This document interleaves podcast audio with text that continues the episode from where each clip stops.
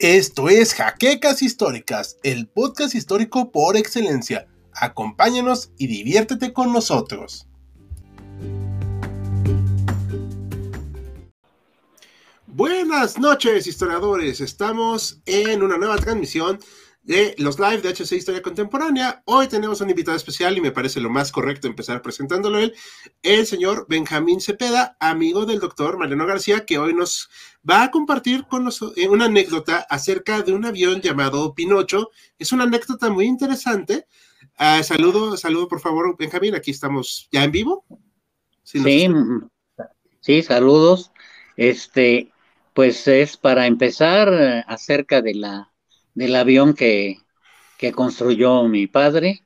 Este, pues eh, se han dicho ahí muchas, muchas este, mentiras, eh, cosas erróneas, en fin, este. Oye, perdóname por interrumpirte, digo, discúlpame la, el atrevimiento, ya hablándote de tú, disculpa.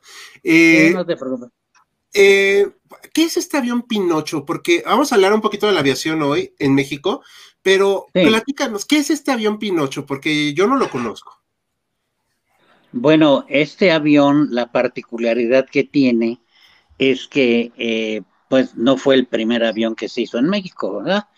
Pero este, la particularidad de él es que eh, fue el primer avión que voló con un motor de coche o de auto, ¿no? Que ese motor fue donado por el abuelo de, de, Mariano, Mariano García. Y mi papá lo acondicionó para que volara, mi papá era mecánico. ¿Del doctor García? Sí. Ah, ok.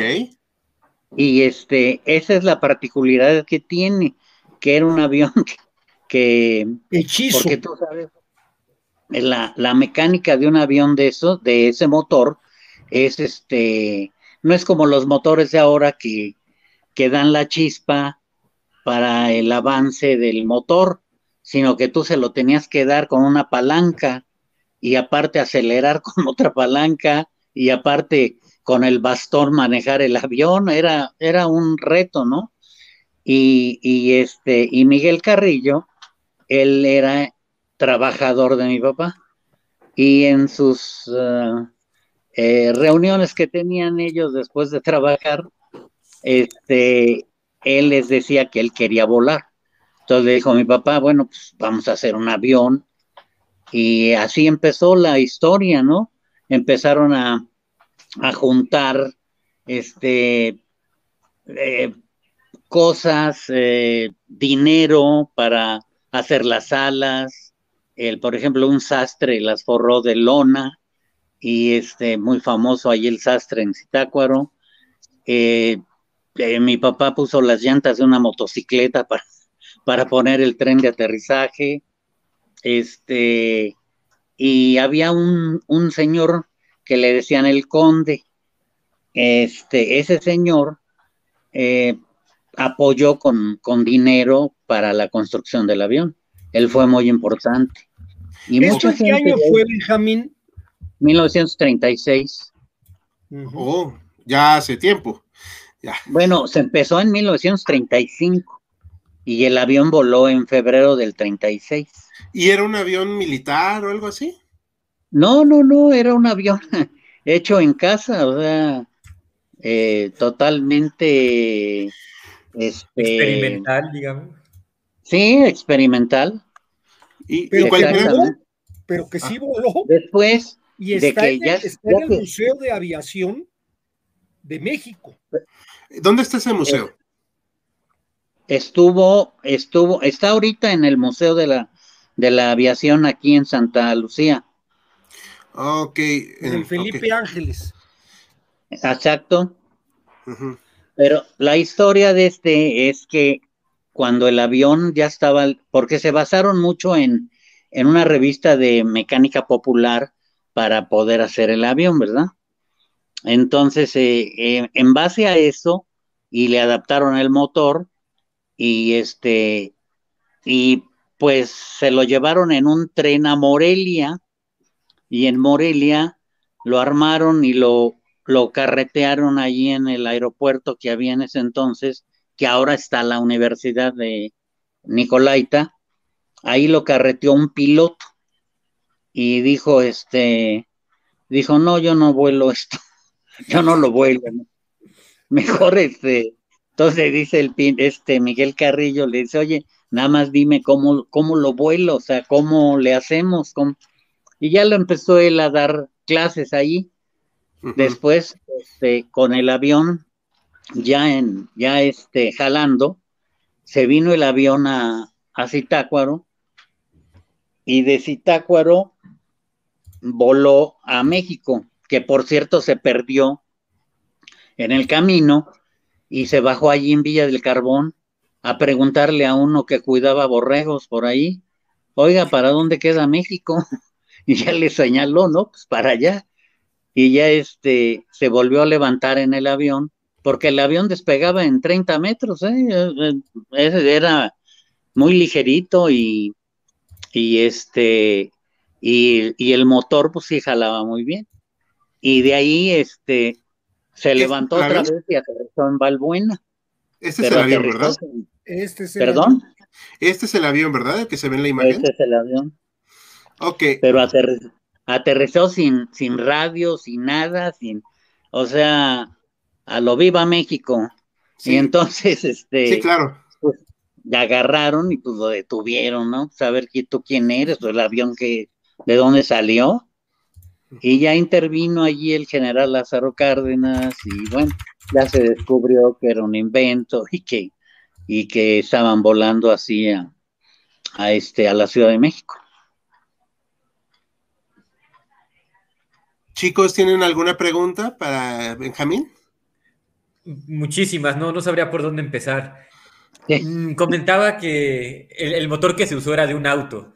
¿Se sabe de qué, de qué coche era? De un Ford, era de un, camión Ford. Ajá, modelo T. Sí. Ok, y sabemos eh, más o menos cuánto se tardó en llegar hasta la Ciudad de México con todo y el momento en el que se perdió. Sí, se tardó como, como una hora cuarenta y cinco. O sea, relativamente poco. Sí. Es más, el, el, el, este, el motor, ya les expliqué cómo, cómo operaba, ¿no? O sea, el distribuidor era de chispa. Aquí están los planos del avión. Ajá, sí. Que los proporcionó ahorita Saúl. Es que Saúl es muy fanático de los aviones también. Estuvo trabajando en comunicaciones y transportes, ¿verdad? Ajá. No, es que está hablando de como esa compañero Saúl, que es también licenciado en historia, estuvo trabajando en comunicaciones. Si él tiene alguna pregunta o algo que complementar, ahora sí que yo cedo la palabra. Sí, claro. Esaú, ¿no tienes activado el micrófono? Ya, ya, ya, ya. Sí, como si tienen como la anécdota o el detalle de, eh, o sea, es muy interesante que usaba un motor de auto. De hecho, por ahí vi alguna foto, a ver te la puedo conseguir, en la que el, me parece que el radiador estaba enfrente del piloto, ¿no? O sea, como que le estorbaba un poco la, la. Sí, exacto. ¿Cómo lo, o sea, la pregunta concreta es, ¿cómo lo conducían? O sea, ¿cómo un coche de motor lo conducían desde una cabina de, avión? Eh, para, hacerlo. y, sobre todo, comentas que de la nada dijo, pues yo me lo aviento, nada más dime cómo hacerlo, ¿no? Sí, lo, lo que pasa es que ese motor este, mi papá lo acondicionó, mi papá era también algo así como inventor, ¿no? Y este, y pues le gustaba mucho lo de lo de la aviación y, y inventaba cosas. Entonces, ese motor, yo no sé cómo le hizo, porque un motor de avión, pues ya sabes que debe, debe de trabajar a la, a la inversa y, o sea, se llega a voltear el avión y debe seguir trabajando, ¿no? Aquí tenemos el plano, se alcanza a ver aquí en la imagen de cómo fue la ruta del avión Pinocho. Ahorita vamos a hablar más de cómo empezó la aviación, nada más hago un comentario así al público. Vamos a hablar más cómo empezó la aviación, pero estamos escuchando la anécdota del avión Pinocho que hoy se encuentra allá en Santa Lucía. Exacto. Sí, no voy a politizar nada de lo, el asunto que está pasando ahí, solo mencionaré que está en Santa Lucía y me abstengo de cualquier otra opinión. ¿Me permites dar saludos rápido a la audiencia? Porque nos hablan aquí un poquito la audiencia. Tomás Lautaro nos habla, nos pregunta, ¿se hablará de los aviones en la Revolución Mexicana? Muy poquito vamos a hablar acerca de algo muy importante que pasó en la Revolución. Buenas, aficionado al metro. Buenas, un día nos gustaría también hablar del metro. Si tienen datos, ahí se los vamos a agradecer. De nuevo con ustedes, chicos, cada día me agradan más sus lives. Muchas gracias, Enrique. Eh, compañero argentino, Bruno Alejandro, buenas, buenas, muy buenas noches. Enrique Guzmán otra vez, eh, recordó los inicios experimentales de sus hijos de Ford y de Benning. Eh, sí, es algo por ahí. Y nos comenta Misa 412, impresionante. Muchas gracias por sus comentarios, todos chicos. Nada, repetimos, estamos hablando de el avión Pinocho que empezó en Zitácuaro y que fue un experimento, creación mexicana. Pero creo que hay algo importante que nos tienes que decir de este avión, de si es verdadero o no lo que tienen en el museo. ¿Por qué? ¿Es verdadero o no? ¿O es el original? ¿El avión? Ajá. Sí, es el original. Lo que pasa es que le perdieron las alas y le pusieron otras. Ah, ok, ok. ¿Pero por qué las perdieron? Pues en los cambios que había. Primero estuvo aquí en el, en el este museo que, que ahora es de la Federación de Charros, que está ahí en Isabel la Católica y Sasaga, aquí en el centro de la Ciudad de México. Allí estuvo un tiempo y después lo cambiaron a, aquí al aeropuerto, al hangar presidencial, ahí estuvo, y después del hangar lo mandaron a, a este, al Colegio del Aire en Guadalajara, en Zapopan más bien, y, de Zapopan lo, lo, acaban de traer aquí a la, a la base aérea de Santa Lucía. Lo que preguntaban de las alas, yo quiero pensar que como las alas las forraron con tela, pues no duraron. Así es. Se ha de haber echado a perder y luego ya le pusieron alas más duraderas. Así es, y por ejemplo, el que forró las alas es el señor Gabriel Maya. Y el que pintó el penacho ese que tiene allí y que le dice Citágoro, lo pintó un señor que se llamaba Braulio Pérez Negrón. Ese, no, no, no, estoy, estoy, estoy dándoles plautas, sí, aquí estaba diciéndoles que aquí está el, penacho. Eh, y estábamos, encontró esa, unas fotos aquí de Mario, ah, no sé si se alcanza a ver. Sí, sí, lo veo. Miguel Carrillo, Juan el Árabe, Moisés Guzmán fue el que tomó la foto. Este es antes de que emprendiera el primer vuelo, me imagino. Así es. Y aquí se ve. Enrique Cepeda. Sí, y aquí está el radiador. Ajá. Exactamente, pues iba al frente de, se tenía que se tenía que hacer a un lado el piloto para verlo.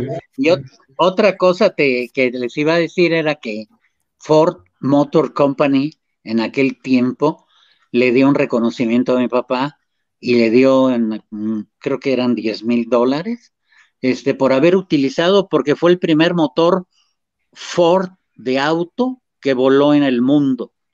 Esa es la, la, particularidad de ese, de, ese avión. Perfecto. No, está muy interesante, la verdad es una anécdota muy, muy, muy buena. Y bueno, como para complementar esto, es que hay que entender que en ese entonces la aviación era una cosa más como hobby. O sea, no estoy diciendo que no fuera válido, sino que eran otros tiempos, ¿no? Era otra forma de ver la aviación. Aquí nos Sí, nos, eh, Arcan, Capital, Arcan Capitalista eh, nos saluda, mucho gusto. Y César nos comenta, ¿hablarán sobre los aviones de desarrollo actual? No, ahorita no hablaremos acerca de los aviones de desarrollo actual, es una buena pregunta, pero hablaremos de cómo empezó la aviación eh, en México. Y una pregunta para Benjamín. Don Benjamín, al final, ¿cuánto tiempo duró la fabricación de la nave? Me parece una pregunta muy buena. Se tardaron como cerca de un año, ¿eh? En lo que hacían este, las pruebas, eh, hacer el cajón donde iba el, motor, todo el fuselaje, eh, pues fue poco a poco porque tampoco había pues dinero, ¿no? Y entonces el, el conde, el que le decían el conde, este, él fue el que aportó mucha, mucha lana para eso, porque resulta que le decían el conde ahí en Zitácuaro porque se burlaban de él porque él decía que era de la, de la realeza británica. Y mm. pues todo el mundo se reía y le decía el conde. hasta que un día la embajada británica lo solicitó a través de un edicto en los periódicos y vino aquí a México y efectivamente él era descendiente y le dejaron castillo y todo. Era primo de la, de la reina Isabel. Así ¿Era es. primo de Isabela? Era primo Así- de la reina Isabel lejano, Órale. pero era- y se emborrachaba y todos lo tiraban a loco. Le decían, no, estás, estás mal. No, Este, bueno. Tregonis se apellidaba, ¿no, Benjamín? Héctor Tregoni se llama. Héctor Tregonis. Se emborrachaba, todo el mundo se reía de él y después sí salió y le cayó una lana, le dieron una lana de, de la, como una herencia o algo. Una herencia de un pariente de él en Inglaterra. Órale. Aquí y nos entonces sí, sal- entonces sí salió que de, veras era el conde. Ok. Aquí nos preguntas que, que, Benjamín, que si eran aviones a pistón. Esto nos lo respondiste, Sí. pero creo que no lo escuchó. No, pues era, era de pistón, el, el motor era, traía pistones. Sí, que- como era de un Forte, un modelo Forte, entonces por eso. Así es. Y otra pregunta para Benjamín. ¿Cree que un entusiasta pueda volver a hacer un avión así? ¿Cómo?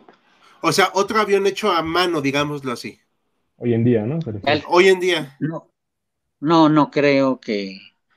Digo, sí los pueden hacer, ¿no? Pero digo, ahora con la tecnología que hay. Pero antes, pues digo, fue, eso fue un milagro que volara eso. Y que Lo no se estrellara, de ¿eh? moda, lo Ajá. peor está de moda, pero son muy peligrosos. A mí se me antojaría volar en un, son los ultraligeros.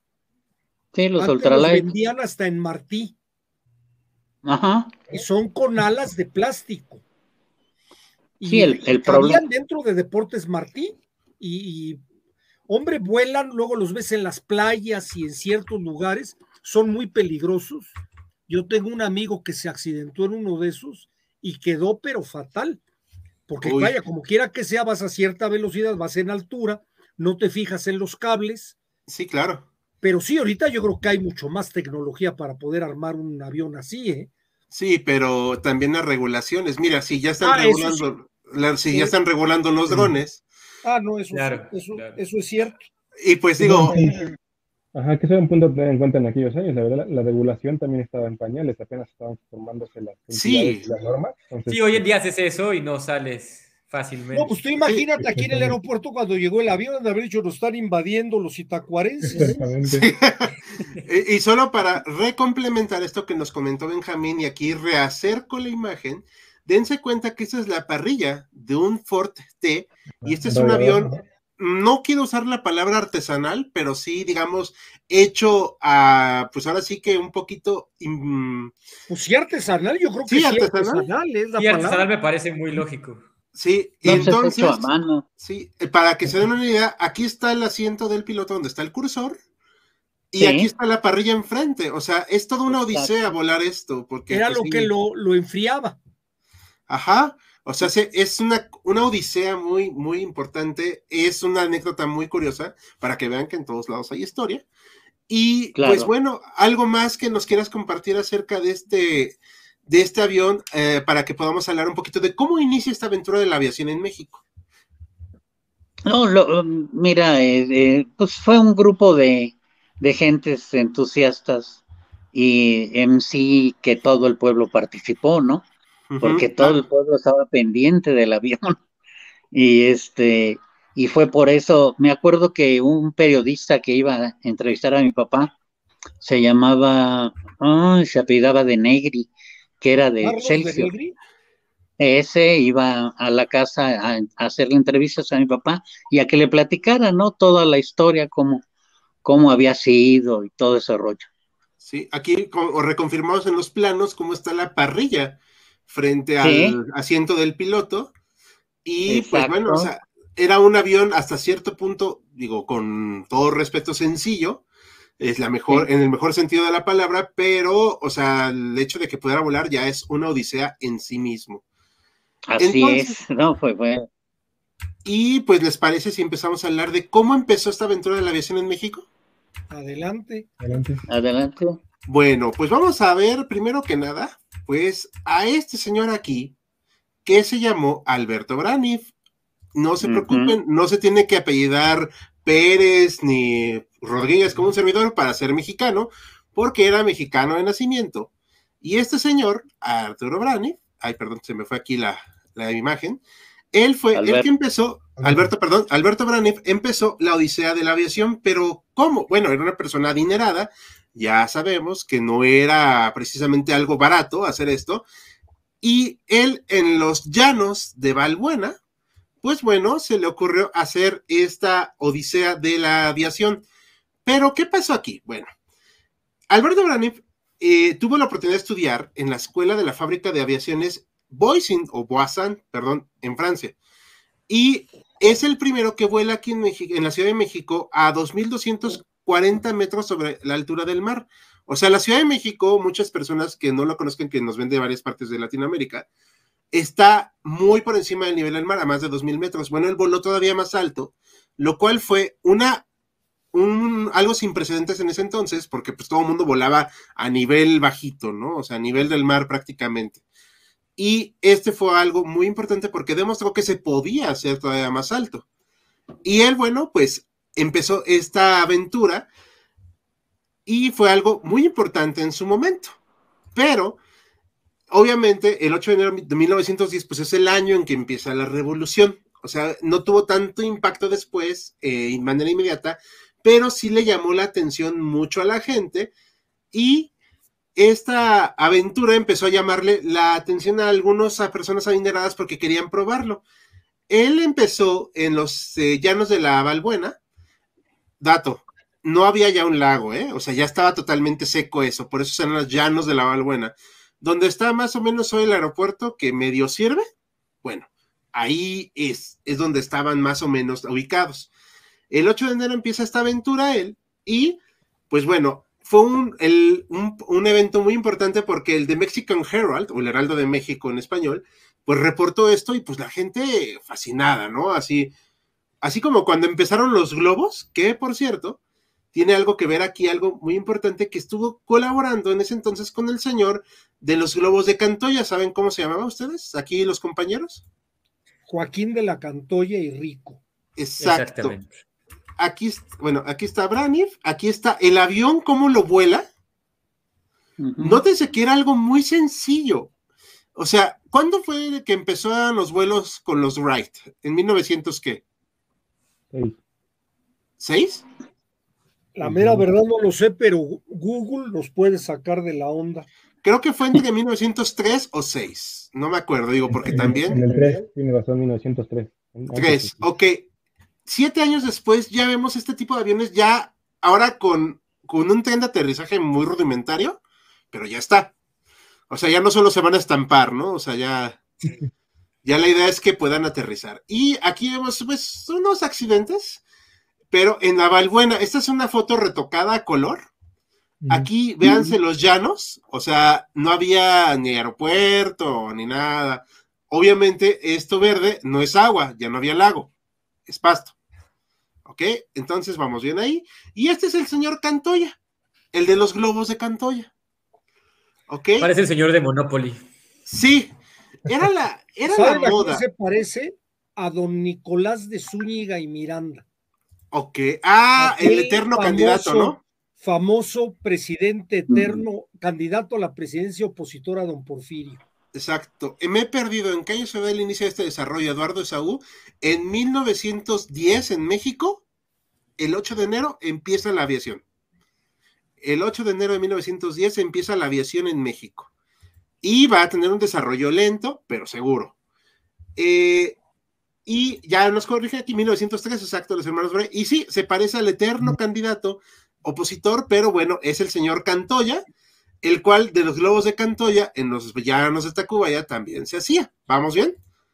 ¿Aquí algún comentario, algo que quieran eh, complementar, equipo? No, no, no, adelante.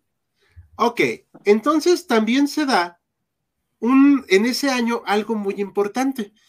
En abril de 1910, en Pachuca, en la Villa Airosa, este señor que se llamaba, aquí lo tengo, una, disculpa, es que pues también todos los nombres es difícil grabárselos, Juan Guillermo Villasana López es el que registra el primer vuelo de un planeador diseñado totalmente por un mexicano. Este señor, así como se ve con sus lentecitos y todo, Bueno, es el primero que hace este vuelo, pero por un planeador en Pachuca. Pachuca es, a los que no conozcan, es una ciudad de México que se le conoce como la Bella Airosa y que según los registros es también donde está el primer equipo de fútbol en México. Ellos van a ser los pioneros y a partir de 1911 empieza a desatarse un furor más grande por la aviación, aunque no tal vez como hubieran querido a nivel tan civil, sino militar. ¿Por qué? Porque ya está la revolución. ¿Vale? Muy bien.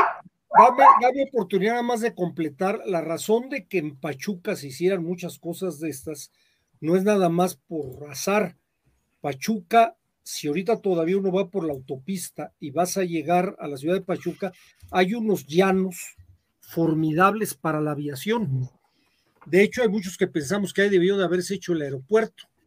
Sí, y esa es la razón por la cual mucha gente ahí iba y ahí practicaban. Valbuena también eran llanos muy similares, muy airosos, pero Pachuca, que estaba muy a tiro de piedra, la gente podía practicar ahí la aviación.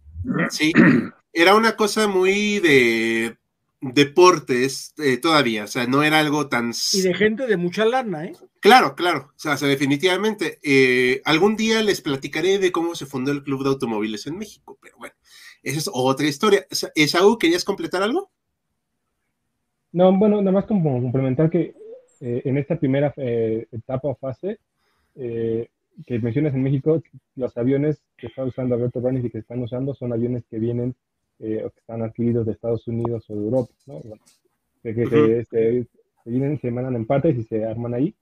Y creo que el dato que van a seguir después es que ya después empieza un técnico mexicano a, inventar los propios. Sí, claro.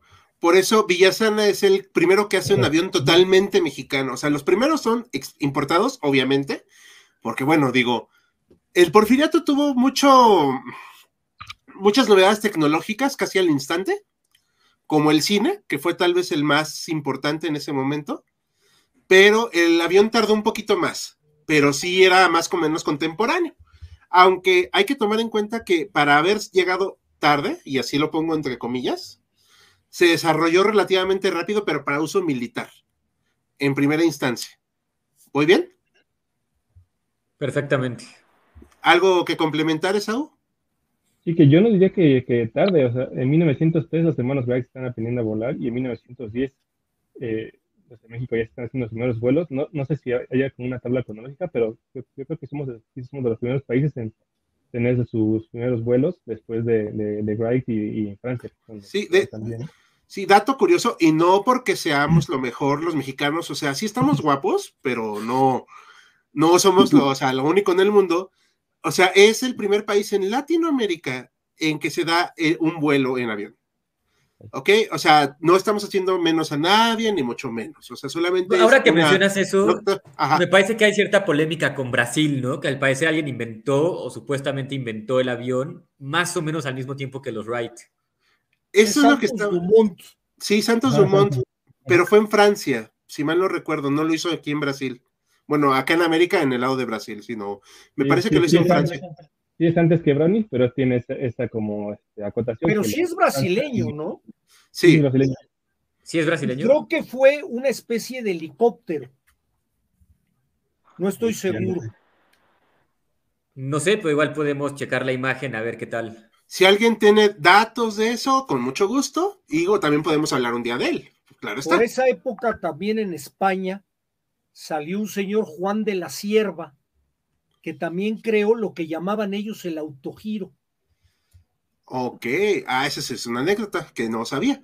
Miren, eh, como hemos comentado muchas veces, somos historiadores, chicos, no enciclopedias, entonces por eso vamos complementando los datos aquí que vamos conociendo.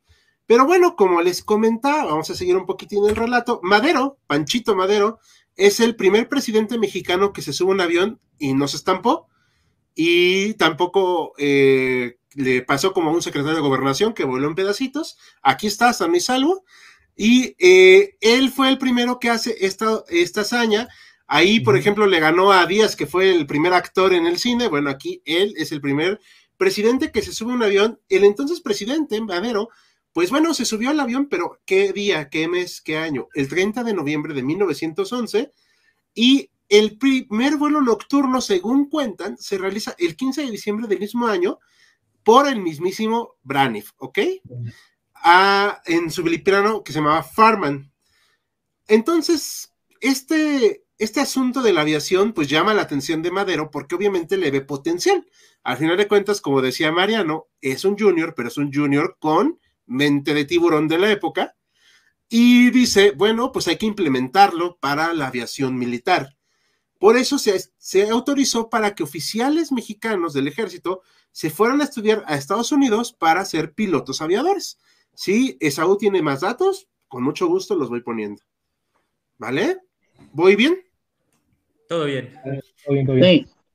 Ah, ok, entonces aquí está el avión de Perdusin. ¿Qué es este avión? Bueno, según aquí las fuentes, este avión va a ser el primero que se va a usar, bueno, son el primero de cinco que se usan para el ejército mexicano por órdenes de Francisco Madero y que por su ministro de Guerra y Marina, el general José González Salas, pues se tenían que construir estos aviones. El primero se llamó Latinoamérica, este no es el avión Latinoamérica, pero esto, eh, si se dan cuenta, ya es un cambio muy importante de tipo de avión, ¿no? Ya no es un avión tan, digamos, rudimentario, ya es un avión pensado para otras cosas. Y recordemos que dos años después, en la Primera Guerra Mundial, ya se usan los aviones para fines militares muy importantes, pero ahorita vamos a hablar. Eh, a ver, aquí nos dice una pregunta. ¿Se, desarrolla únicamente en diseños biplaza o hubo también diseños experimentales de monoplaza? O sea, un doble par de alas o solo un par. Me parece que solo hubo estos modelos en biplaza, pero no sé si Esaú o alguno de ustedes, compañeros, tengan datos al respecto. Lo que no, sé si así se llame cuando es por las alas. Yo sabía que por el los niveles de alas son biplanos, monoplanos o triplanos. Y cuando hablan de plaza es por el lugar que ocupaba el chofer mm. o, el, piloto. Sí, no sé si Benjamín tenga más datos. No sé si, si es correcto, ¿eh? ni yo, o sea, la verdad es que ahí sí fallo. Eh, sí, lo que está diciendo Mariano es correcto. Nada más aquí lo que dicen las plazas sí es este el que va piloteando y el de, el de atrás o el de los lados, eh, para cuántas plazas es el avión. Así es, así es. Ok, perfecto. Muchas gracias por la complemento de la información. Siempre es importante. Vamos a seguir viendo esta situación. Ahorita hablábamos del señor Villasana López. Ahorita vamos a volver a ponerlo. Este señor, pues, era un inventor mexicano, ¿no? En México se ha habido inventores o de menos personas creativas, pero bueno, eh, no siempre destacan por X o Y razón, pero bueno, aquí lo estamos reconociendo. Este señor, aparte, diseñó un tipo de hélice y la patentó llamada Anáhuac, es esta de madera para los aviones. Por, esta se patentó, esta la regaló, pero al gobierno mexicano para que lo utilizara libremente en la producción de naves. Y fue la, la primera terminada fue el 10 de octubre de 1912. O sea, sí se dan avances muy importantes en esta época muy interesantes también, la verdad hay que reconocerlo, que a pesar de las limitantes tecnológicas, porque México no era una potencia militar tecnológica, hay que reconocerlo, pero sí sabían aprovechar el contexto y sacarle un provecho para seguir haciendo adelantos y adaptarlos a la realidad mexicana. ¿Va? Aquí algo que quieran complementar. Bueno, tengo una duda. He escuchado por ahí una anécdota que hay sobre que Pancho Villa le robó aviones a los, a los estadounidenses durante su invasión a este país. ¿Tenemos algún dato sobre eso? No creo que lo haya hecho. Ni yo.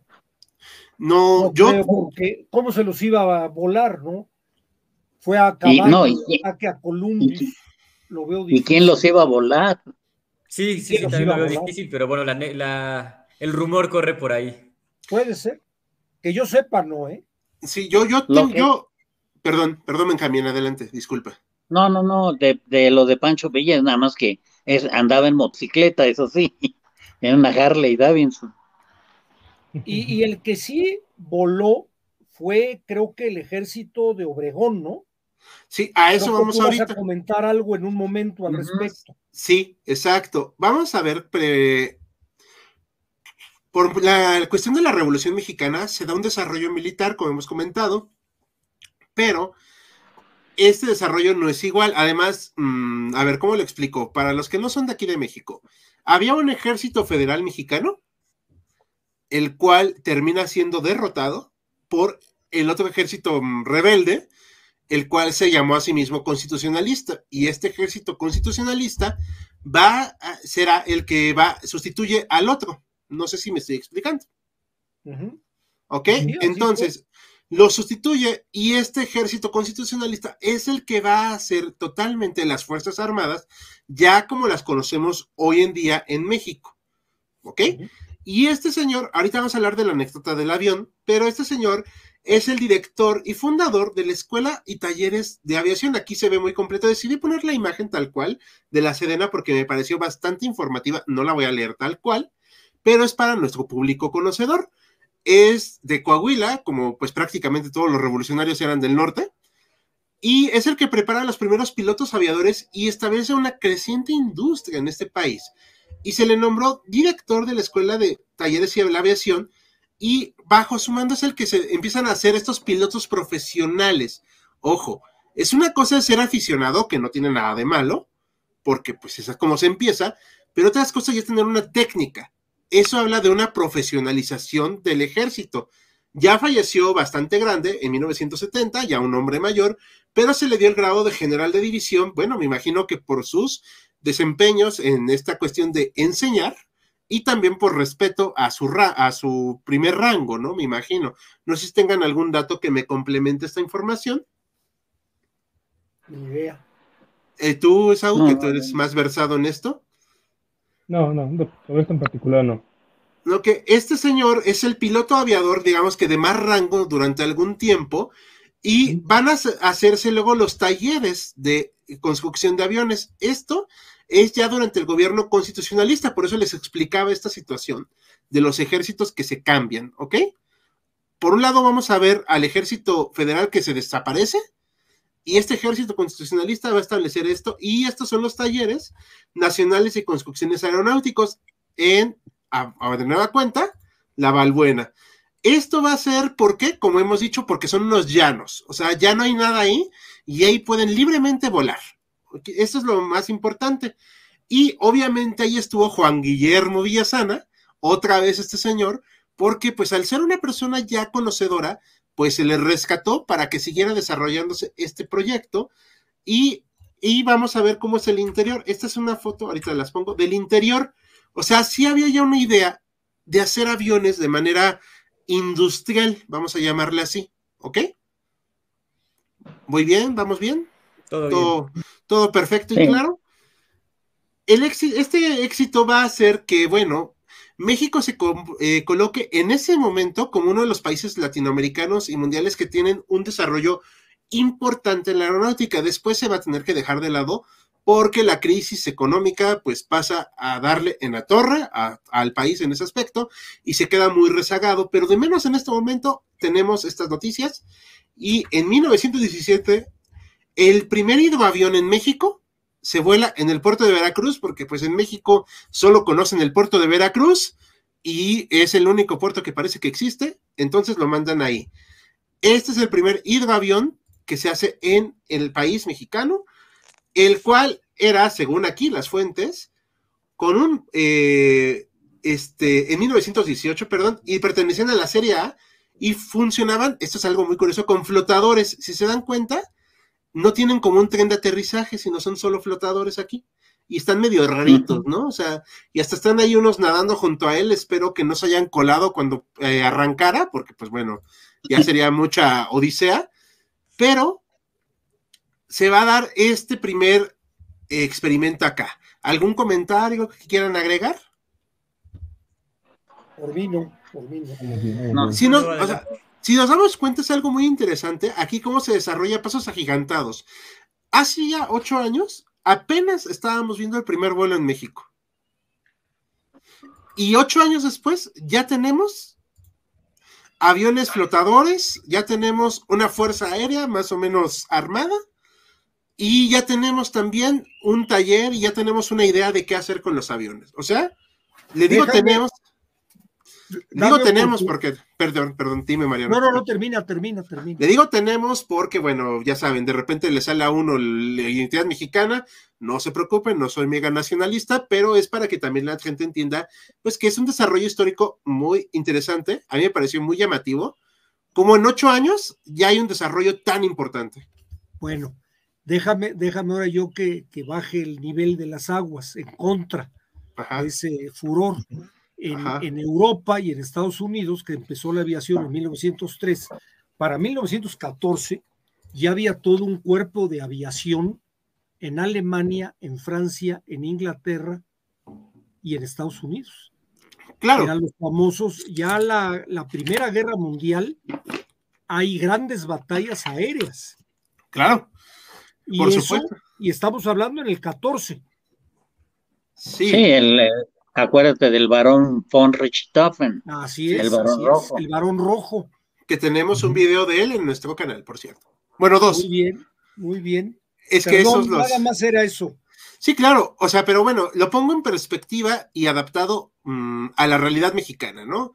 O sea, es un cambio muy importante. O sea, obviamente es muy importante lo que pasó en Europa y Estados Unidos. ¿Por qué? Pues porque sí, o sea, es un desarrollo bélico. Además, las guerras tienden como que a desarrollar más rápido esas cuestiones tecnológicas. No la revolución militar. Sí, sí, sí, o sea, exacto, o sea, cambia totalmente el concepto. Miren, eh, para una idea para que nos demos comparando, el que diseñó el primer avión propulsado a cohete, este, que tenemos un video de hecho en la sección de Actum Panzer, el Comet, fue un piloto que hizo cartografía en aviones y esa era la idea de los aviones en la Primera Guerra Mundial al principio, para identificar el campo enemigo.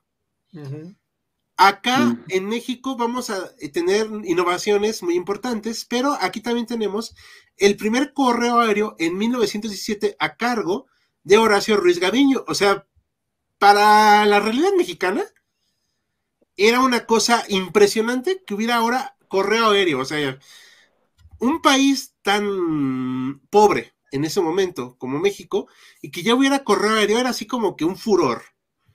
Y lo insisto, lo adapto a la realidad mexicana. Obviamente ya había correos aéreos antes, ya estaban volando para todos lados, pero poniéndolo en perspectiva mexicana, pues sí era como que una idea muy revolucionaria en ese momento. Aquí nos pregunta Mari Carmen López, ¿qué pasó con los talleres aeronáuticos?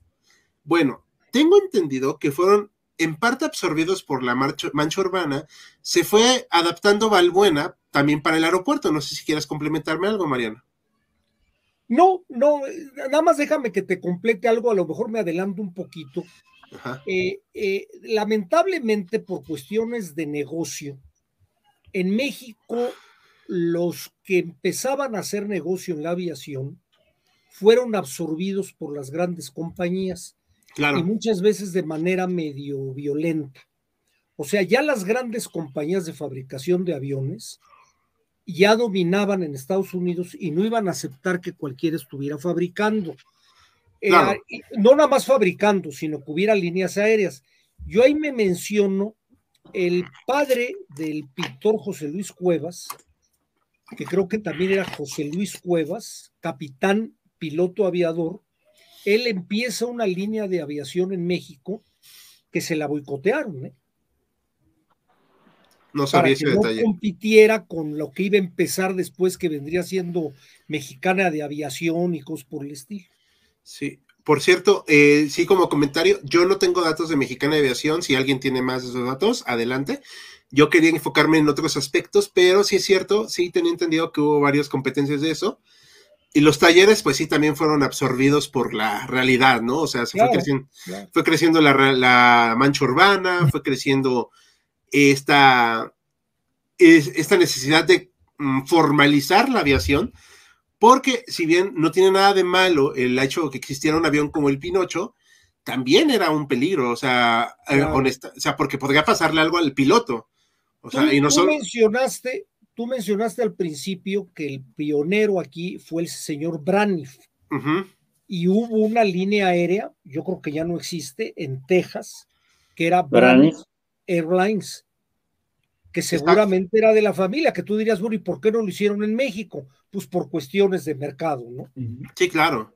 Era muy, Sí, exacto. Aquí nos comenta eh, Arcampitalista. ¿Se sabe la cantidad de aviones que se construyeron al inicio de esta industria? No tenemos ese dato, yo, yo no lo tengo, no sé si lo tenga Esaú, por ejemplo, que él estuvo más metido en ese rollo. Y nada nos comenta, se cumplen 69 años de la muerte de Stalin. No, empezó a morir. Eh, sí, sí, no, es en serio. De hecho, hoy están las efemérides de HC, que siempre hay una efeméride. Eh, que hoy le dio su accidente cerebrovascular, pero bueno, solo como detalle. Y pues un día vamos a hablar de la muerte de Stalin, ¿por qué no? Lo dejaron, lo dejaron morir creo que durante 10 días. Cinco. Cinco días. Sí, y varios dicen que no fue suficiente. Pero bueno, esa es otra historia para otro día. Pero no tenemos datos de cuántos aviones. No sé si Saúl tenga por ahí algún datillo. Sí, sí, sí. De hecho, va de la mano con lo que preguntaban hace rato de qué pasó con los eh, talleres. Eh, más que la mancha urbana, hubo como un cambio en la en, en cómo se producían los aviones. De, esto que mencionas de, de Viñazaña, eh, el 1910-1920, eh, los, los, talleres generaban sus propios aviones, se construían aviones, motores, eh, o sea, así es todo. A partir de, finales de los, de los 20, de los 30, lo que pasa es que empiezan, empiezan a comprar aviones, la Fuerza Armada empieza a comprar aviones a Estados Unidos. Los mm. talleres pasan de ser constructores a ser solamente talleres, talleres de, este, de reparación.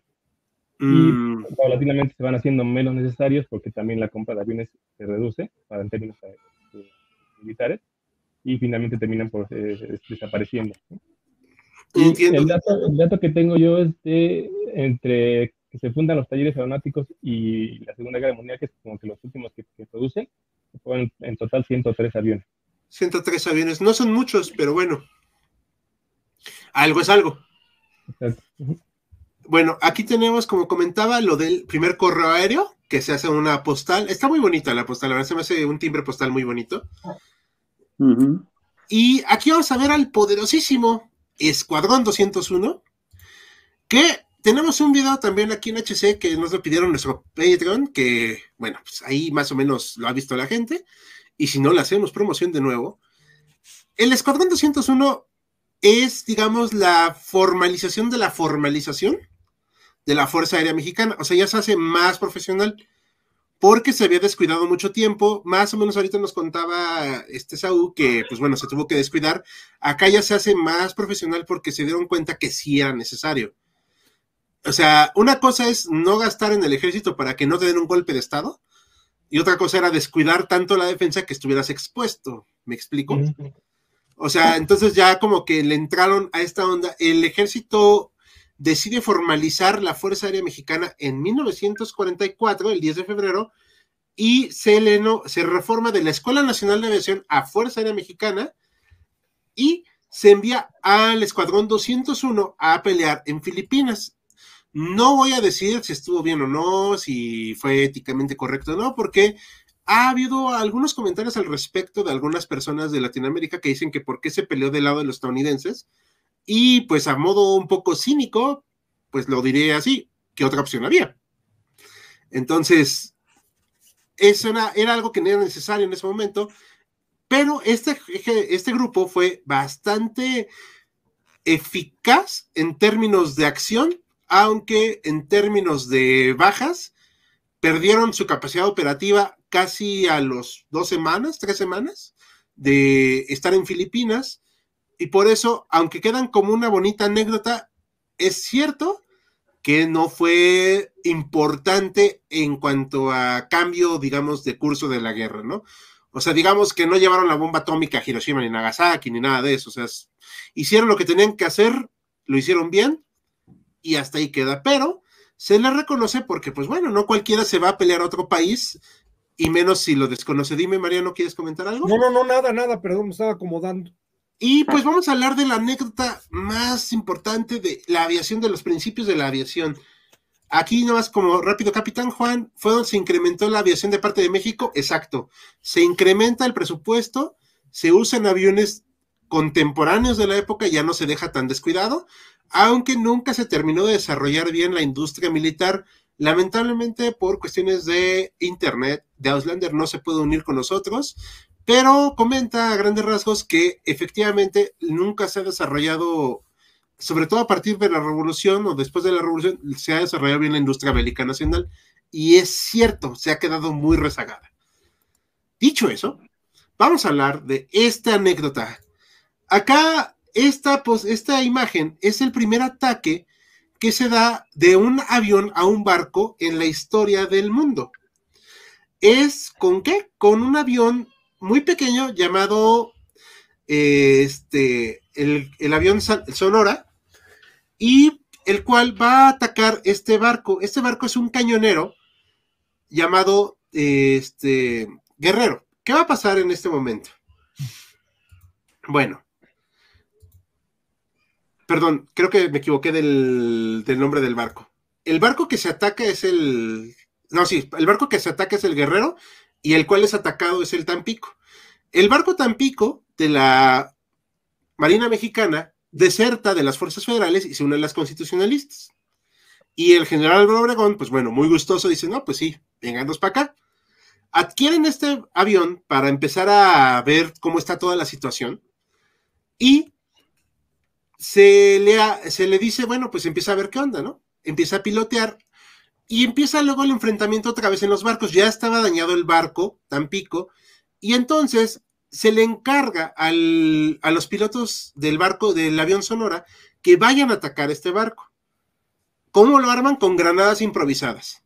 Arman unas bombas ahí, le meten unas granadas, se elevan y sueltan las bombas sobre este barco. Un dato muy curioso es que los marinos, aunque eran gente profesional, se asustaron mucho porque jamás en la vida habían visto que un avión atacara un barco. No le atinó. Si se dan cuenta, aquí están las imágenes y están las bombas estallando al lado. No sé si se alcanza a apreciar. sí. Pero Les, dio, les dio un pánico a los marinos porque, bueno, o sea, era algo que no se había visto. Le dispararon, pero pues no le dieron, obviamente, porque pues no había armas antiaéreas. Y queda como la anécdota de ser el primer enfrentamiento de un avión con un barco. Esto sirvió para ahuyentar eso y al final, a la postre, permitió que el ejército constitucionalista controlara todos los estados de Sonora y Sinaloa. Aquí está la postal, la bonita postal, es en Topolobampo, el 14 de abril de 1914, otros dicen que es el 15 de abril, ahí se los dejo de encargo quién tiene la fecha correcta, porque a veces se confunden las fechas de ambas partes, nadie sabe luego exactamente la fecha exacta. El biplano Sonora fue tripulado por el capitán Gustavo Salinas y el mecánico naval Teodoro Madariaga. O sea, imagínense subirse a este avioncito, agarrar unas granadas ahí medio improvisadas como bombas y aventarse contra un barco sí está como que medio heroico e imprudente. Eh, óyeme, este, el que lo pilotó es el capitán Gustavo Salinas, ¿no es el mismo que después fue general de división? Es una excelente pregunta. Tienen el, no sé si tenga alguien el dato, porque eso sí no lo investigué, la verdad. Ahí sí fallo, pero si, tengas la foto, tienes el nombre en la diapositiva, ajá. Porque viene el nombre con el nombre completo y me da la impresión que es el mismo, ¿eh? A ver, aquí lo tengo anotado. Es que sí lo anoté en mis notas, porque todos los historiadores siempre hacemos notas. Gustavo Salinas Carranza. Sí, Gustavo Salinas Camiña, Camiña. Ah, bueno, ese fue el general de división. El general de división, ahorita se los presento otra vez, es este señor Leopoldo Salinas Carranza. Ah, no, entonces no es el mismo. No, no es el mismo. Ahí me sonó por los apellidos. Sí, no. Y aquí está eh, Gustavo Salinas Camiña y el mecánico naval Teodoro María Dariaga. O sea, ¿cómo se colgaron dos personas de esa cosa? No lo sé. Porque no tenemos la foto exacta. Aquí, eh, a ver, aquí nos comentan algunos datitos, voy a ponerlos rápidamente. Mexicana fue, según el mismo eslogan, la primera línea aérea de México, inaugurada por tres estadounidenses en Tampico en 1921. No sé si eso es correcto, creo que sí. Sí. Sí, ah, bueno, si nos dice que sí, sí. Viendo la wiki, el piloto Ralph O'Neill fue el primer instructor de aviación en México que fue contratado por el precio Adolfo de la Huerta, haciendo profesional nuestra Fuerza Aérea. Ahí sí lo dudo, porque como comentamos, el primer instructor así reconocido como tal es el que prepara a estos pilotos aviadores el general de división Alberto Leopoldo Salinas Carranza. Más bien se refiere a la cuestión civil, pero no puedo asegurarlo. No lo descarto, solamente comento este dato que contrastamos. También la segunda línea Aeroméxico se funda en 1934 por Antonio Díaz Lombardo. Y es, es interesante saber que ambas aerolíneas, debido a la Segunda Guerra Mundial, tuvieron que volverse prácticamente en filiales subsidiarias de Panam. Ah, mira, eso no lo sabía. Bueno, las primeras aerolíneas en México que nos comentaban, según yo, sí, efectivamente fue mexicana. Aeroméxico y no sé si hubo otra aerolínea, la verdad. No soy tan conocedor del tema. No sé si se... De hecho, la, primera es, mexicana, pero no nace como eh, compañera de aviación civil, nace como compañera de, transporte de, correo. Nace en, 1921 como compañía mexicana de transportación aérea y ah. tres años después ya cambia de nombre para cambiar de giro a transportación aérea y, bueno, de correo y de civil. Porque de hecho los primeros eh, años de la, de la aviación civil en México, donde está el dinero y donde está la mayor inversión de las aerolíneas es en el transporte de correo. Claro. Y ya después, hasta 1930, 33, es que ya empiezan a, encontrar eh, inversión para transporte de, pasajeros. Y sí, pues, de hecho Panam compra a la mexicana, que sí luego, luego la compra en 1929, incluso antes de la Segunda Guerra Mundial. Desde ahí Panam ya tiene el control de la de, las, de, mexicana y, y, después también adquiere acciones de, de Aerovías de México. Órale, no sabía eso. ¿Y cuándo hacen la brillante idea de nacionalizarlas? Pues creo que, de hecho creo que no lo hacen como tal, eh, nunca más bien, no tengo el dato correcto, pero creo que Panam, Panam mismo cuando empieza a perder eh, fuerza hacia los 70s, 80s, es que decide de, bueno, abandonar a, la mexicana y a partir de ahí es que empieza el, interés por nacionalizar. Ok, bueno, eh, como dato para las demás personas que no lo conocen, los que son muy jóvenes también, México antes tenía la costumbre de nacionalizar todo, y este y luego perdían dinero a carretadas. Como decía Silva Gerso, si mal no lo ubican, a Jesús Silva. Él decía que México tenía el único este cabaret en el mundo que perdía dinero. Este, sí, y no lo decía en broma.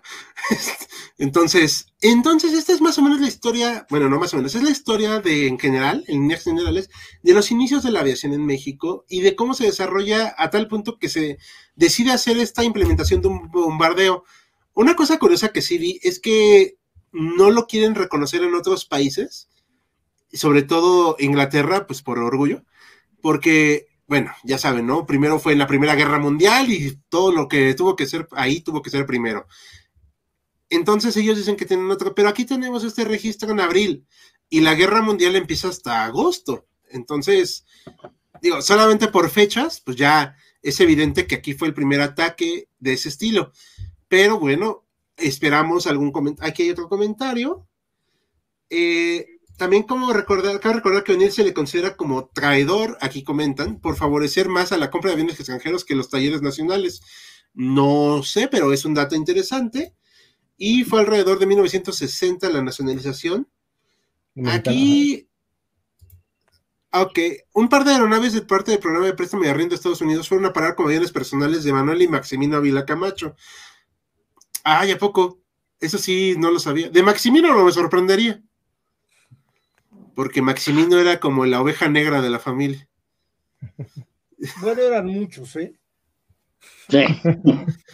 No, pero es que Maximino sí. Era el mayor. Sí. Pero bueno, habría que ver los demás, ¿eh? Ah, pero sí, Maximino merece un lugar especial. La verdad. Estoy de acuerdo, estoy de acuerdo. Accionistas mexicanos recuperan las acciones por la época de 1960. Ah, ok, ok. No sabía, la verdad es que es un tema tan largo, yo por eso solo lo enfoqué como que así como al principio, principio, y así como para ver cómo se desarrollan los lives, obviamente, como para pues anecdóticos y para conocer sus opiniones. No sé si tengan algún otro comentario, chicos, o algo con lo que quieran cerrar. Pues yo tenía la duda de Francisco Sarabia, que entiendo que es un personaje muy destacado en la aviación mexicana, y quería preguntar justamente de dónde viene esta importancia, ¿no? O sea, ¿cuál es su mm. papel aquí? No lo ubico. ¿Tú sí sabes eso? Hola, hola. Yo ubico el nombre como relevancia, pero la verdad no, no tengo como detalle de, por qué en este específico. ¿Sarabia? Sarabia. Francisco se mató en el Potomac. Exactamente. En Washington. Ah, ya, sí. ¿Por qué se mató ahí? Pues creo que fue un accidente justamente aéreo, ¿no? Fue de los primeros vuelos de México a Estados Unidos, ¿no? Fue en el despegue. O para acá, ándale. ah, en las aguas del río Potomac, cuando su avión se desplomó minutos después de despegar de Washington DC. Sí, así es. Y está sepultado en la, en la rotonda de personas ilustres. Órale, eso es algo que no sabía. Pero bueno, ahora lo sabemos. Y eso es muy importante. Ahora sí que siempre conocer algo nuevo. Algo más. De hecho, él fue muy amigo de mi padre. y ah, también este, Roberto Fierro, que Roberto Fierro fue el jefe de la Fuerza Aérea Mexicana durante muchos años. Ok, eso, no es Rodolfo Fierro. ¿Eh? Acuérdense que ahí hay dos fierros. Roberto es el piloto y Rodolfo es el matón de Pancho Villa. No, sí, porque los dos son de Chihuahua. Es el que se sentaba con sus pistolas alrededor a matar prisioneros. Así es. Ah, no, bueno. No lo sabía. Para que no nos confundamos, ¿no? Sí, pues sí, es que, como decía Krause, digo, aunque alguien le provoque aquí escosor, decía que en la época de la revolución, pues todos traen pistola, ¿no? Entonces, para que se institucionalizara, costó mucho trabajo o que se murieran varios. Sí. ¿Institucionalizara, o sea, que surgiera el PRI? Mm, fue el principio de como civilizarlos. Sí. Pero igual hubo que esperar a que se murieran todos. ¿Eh? Pero igual hubo que esperar a que se murieran todos. Sí, o bueno, quedaban cosas como Gonzalo N. Santos, ¿no? Que se negaba a morir. Sí, sí, sí. El gargaleote. El gargaleote, el alazán tostado. Así. Ah, ¿El Gonzalo? Gonzalo Alessandro decían el, el, alazán tostado. ¿Por qué? Y a sus ayudantes les decían los gargaleotes. Su rancho así se llamaba, el gargaleote. el gargaleote. Tenía cinco mil hectáreas. Nada más. Hay un Plaza de toros, eh, campo de aviación, este, eh, ¿cómo se llama? El corral para pelea de gallos, palenque. palenque. No, bueno. Pobrecito. Un día vamos a hacer una biografía de él, chicos. Entonces lo tenemos pendiente. Y bueno, algo más para concluir, equipo, antes de que nos despidamos. muchas gracias a todos, gracias especialmente a Benjamín, que nos vino a completar mucho. Sí, muchas gracias, Benjamín. Al público. De nada. Bueno, de nueva cuenta, gracias Benjamín por tu tiempo y tu anécdota del avión Pinocho esta noche. Es muy interesante saber que hubo estos experimentos. ¿Algo más que quieran concluir los demás? No, pues muchas gracias al doctor, al doctor Mariano por invitar a Benjamín y gracias a Benjamín por acompañarnos y fue muy interesante esto, yo no lo conocía, pero pues de verdad fue muy interesante, gracias. Esaú, ¿algo? Igualmente agradecer a Benjamín que nos haya acompañado. La verdad es que fue muy interesante, mucha información. Creo que aprendimos eh, bastante entre todos y, y lo interesante que de una anécdota surge toda, este, toda esta disertación y muy, muy contento. Perfecto. Pues bueno, yo eh, Benjamín, antes de para que te puedas despedir y ahorita para cerrar. Sí, yo les agradezco mucho la invitación, sobre todo al doctor Mariano.